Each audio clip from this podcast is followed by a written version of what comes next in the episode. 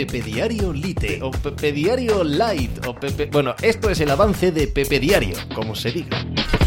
Hola, ¿qué tal? Hoy estamos a jueves 11 de agosto del año 2022. Ganó el Real Madrid la Supercopa de Europa al Trantran, a ritmillo de verano, sin eh, tener que imponer en ningún momento un alto ritmo, ni siquiera desarrollar eh, un fútbol, no digo ni bueno ni malo, ¿eh? entendedme, estoy hablando de meramente intenso de embotellar al Eintracht de Frankfurt, de presionar, de sacar un montón de ocasiones. No le hizo falta, en modo alguno, porque el Eintracht de Frankfurt fue un rival muy, muy menor con respecto al Real Madrid, cosa que no suele pasar en esta Supercopa. No es tan sencillo ver al, al campeón de la Europa League tan a los pies del campeón de la Champions League. Pero aquí ocurrió y volvió a dejar claro que el estado en el que vive ahora mismo el Real Madrid, este entrenador, esta plantilla, este once titular, que ya se puede recitar de carrerilla, es absolutamente dulce y que nada lo va a perturbar, ni siquiera grandes fichajes del verano, como Chouameni o Rudiger, lo alteran. Ahora bien, a partir de aquí, y dicho por el propio Ancelotti,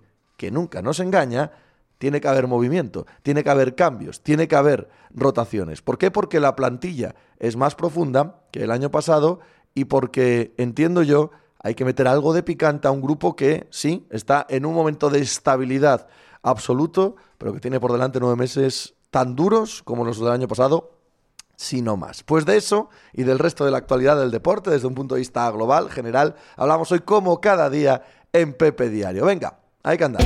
Estás escuchando Pepe Diario.